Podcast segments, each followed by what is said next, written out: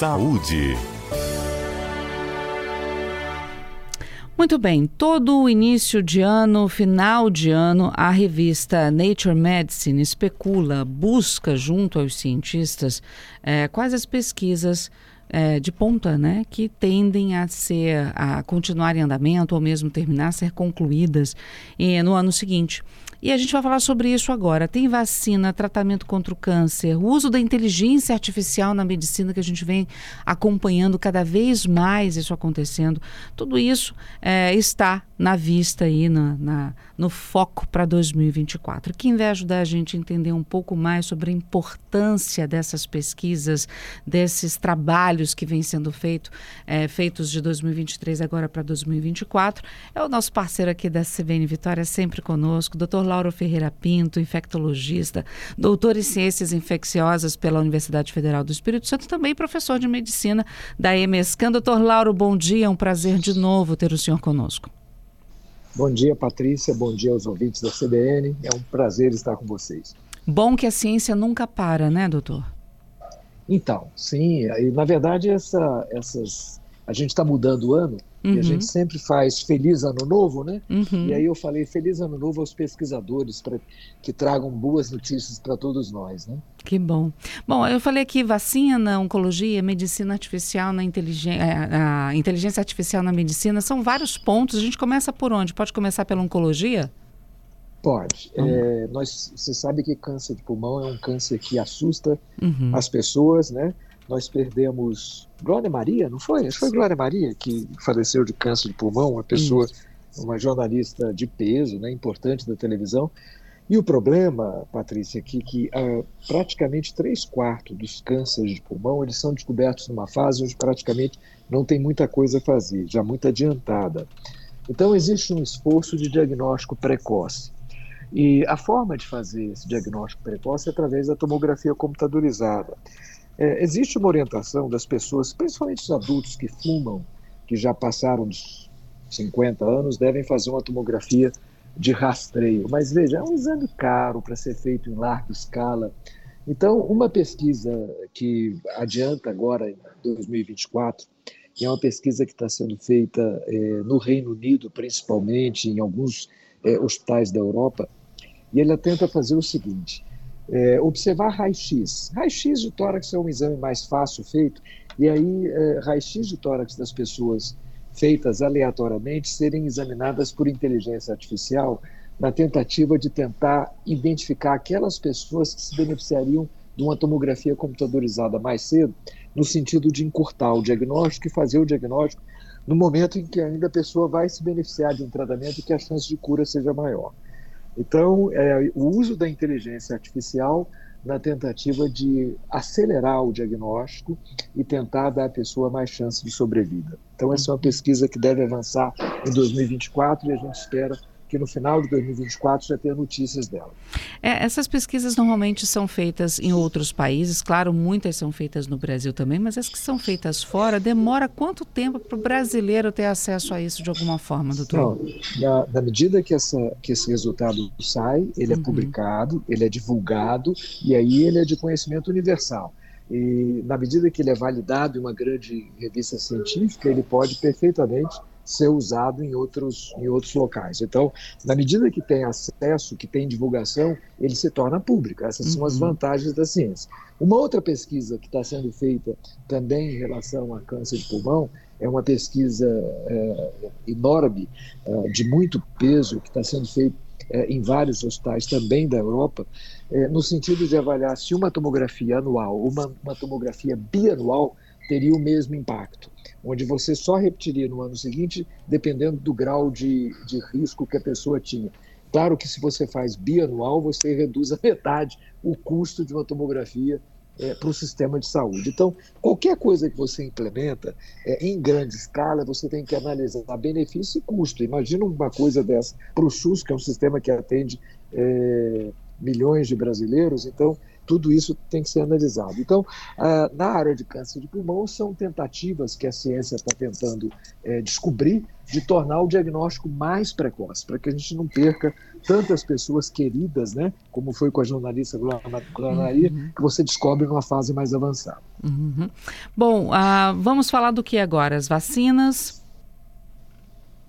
então, em termos de vacinas, nós temos várias. Na verdade, uhum. nós temos vacinas prontas, isso eu nem comentei no artigo, que devem estar chegando esse ano agora. Tem novas vacinas pneumocócicas, vacinas contra vírus essencial respiratório. Essas vacinas estão prontas, uhum. já estão sendo aprovadas pela Anvisa e vão estar disponíveis. Agora, pesquisa de vacina, tem praticamente duas pesquisas que a Nature cita.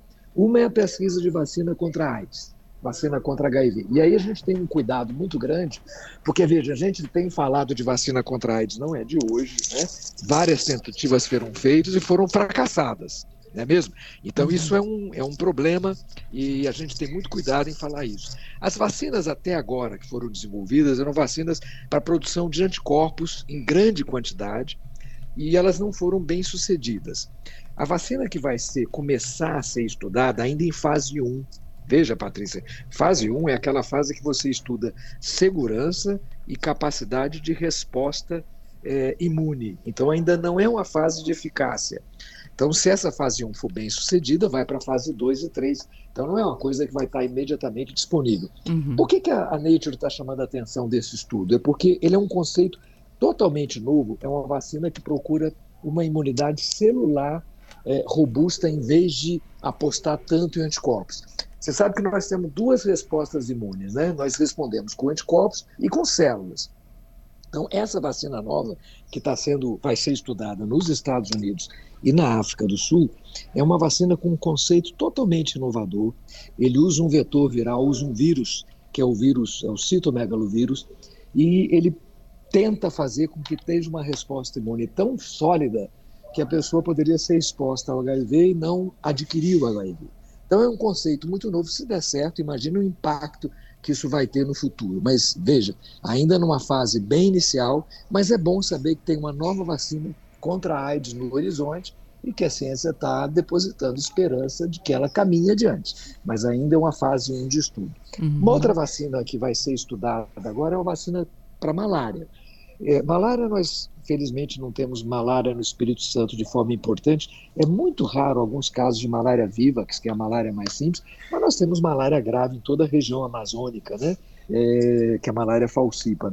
E tem malária na África, que mata milhões de crianças é, grávidas, enfim, é uma, é uma, é uma doença ainda muito mortal. Uhum. E aí tem uma vacina nova contra a malária, que é uma vacina que começa a ser testada também e que tem dado é, esperança é, de sucesso. Então, pelo menos duas vacinas que entram em ensaio, de HIV contra a AIDS e de malária, e que a ciência vai estar de olho em 2024 com expectativa que traga alguns é, prenúncios bons para a medicina.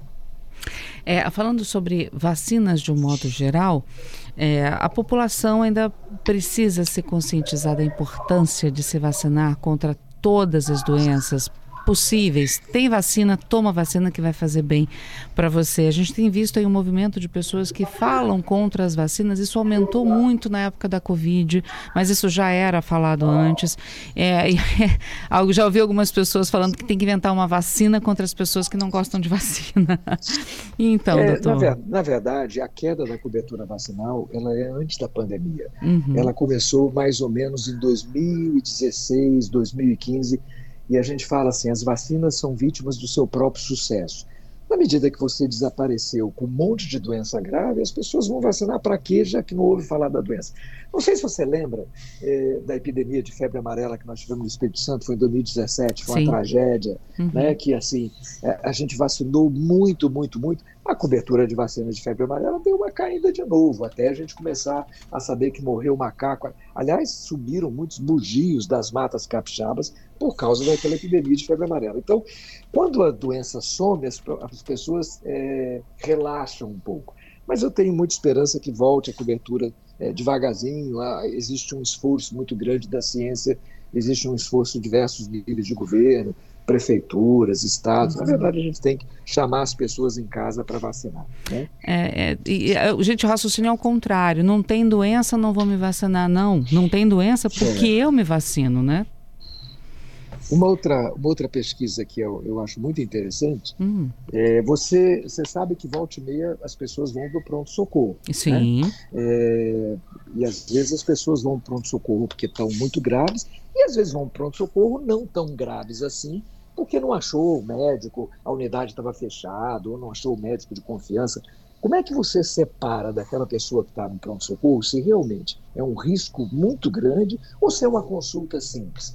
Às vezes o pronto-socorro está lotado e você tem que priorizar aquelas pessoas de risco maior. Uhum. É, quem já foi a pronto-socorro aqui em Vitória sabe que existem várias estratificações. A pessoa tem uma, uma tarja verde, tarja vermelha, tarja laranja, para quem é atendido na frente ou depois. E esses critérios de você tentar identificar a pessoa de maior risco, às vezes dá errado, né? Uhum. E volta e meia vocês denunciam situações de uma pessoa que foi no pronto-socorro e acaba morrendo antes de ter uma assistência adequada.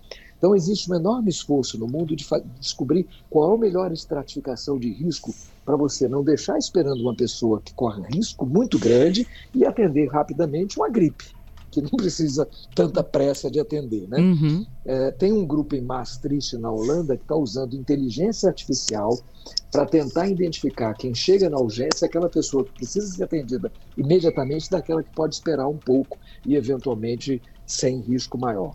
É, criaram uma, uma, uma, um programa usando a inteligência artificial. Olha como é que as coisas evoluem também na medicina. Uhum. Usando a inteligência artificial, um programa chamado Risk Index, a Universidade de Maastricht tem tradição de pesquisa, tem pesquisa em ensino médio, e eles vão testar em vários serviços de emergência na Europa essa nova uh, algoritmo com inteligência artificial para ver se isso salva vidas. E se isso der certo, uma coisa que pode ser aplicada aqui no Brasil, em outros é, hospitais do mundo. Então, é a inteligência artificial sendo usada para tentar salvar nessa, vidas. Também nessa triagem, é uma... né? Nessa triagem inicial. E, isso. E, tem, é, e também. Tem um indicativo de, de como isso funcionaria, doutor? Porque agora eu fiquei curiosa. Para você entender, eu não sei se você já foi na emergência, quando você chega na emergência, e às vezes a emergência está lotada de gente, uhum. tem um, dois médicos atendendo, um enfermeiro vai lá e faz uma estratificação de risco. Ele vê o que, é que você está se sentindo, ele olha a sua pressão, olha seu pulso, e você recebe uma tarjazinha verde, amarela ou vermelha. Isso existe em todo lugar do mundo.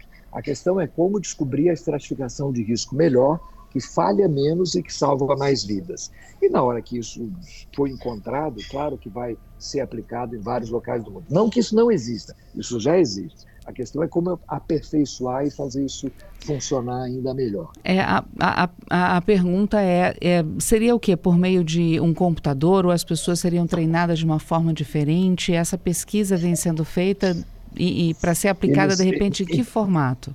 Eles usam, eles usam uma estratificação de risco através de aplicação de inteligência artificial com as mesmas variáveis que as pessoas usam hoje, uhum. que é saber o que, que ela está sentindo, o que, que ela diz, o que, que ela está falando, qual é a queixa maior dela, e os sinais vitais mais comuns, pressão, é, pulso, é, febre, idade, é, as informações que ela estava, joga isso num programa de inteligência artificial e sai lá uma classificação. Entendi. Né? E, e, aí vai testar se depois, é, nas horas seguintes, nos dias seguintes, aquilo salvou mais vidas do que o sistema que está usando e que a, hoje é mais usado, os sistemas que são mais usados nos diversos uhum. países. Então é uma tentativa de aperfeiçoar o atendimento na emergência usando é, inteligência artificial.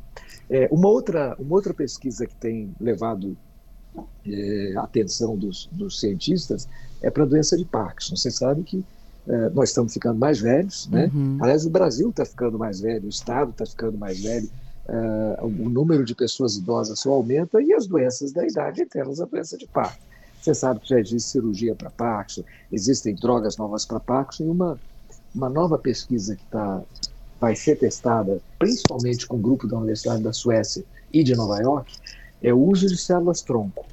Né? Então, pela primeira vez, eles vão implantar eh, no cérebro de pessoas com Parkinson antes de que ele se agrave, na faixa de 50 a 75 anos de idade, quando começa a apresentar sintomas de Parkinson, eles vão implantar células que produzem dopamina, porque o problema do Parkinson é a falta uh, de dopamina, eh, derivadas de células tronco embrionárias. É a primeira vez que isso vai ser feito, eh, e é uma pesquisa grande, feita em vários também, vários hospitais da Europa e dos Estados Unidos, e que a ciência está muito de olho, porque pode ser tratada no início da doença de Parkinson e não deixar que evolua. Olha que, que, que avanço fantástico se isso se mostrar é, eficaz.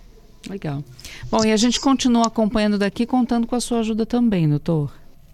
Ah, um maior prazer. Feliz ano novo, que a gente tenha sempre boas notícias. É isso aí. Obrigada mais uma vez, viu? Feliz 2024 para o senhor. Para você e para os ouvintes da CBN também. Obrigada, bom dia.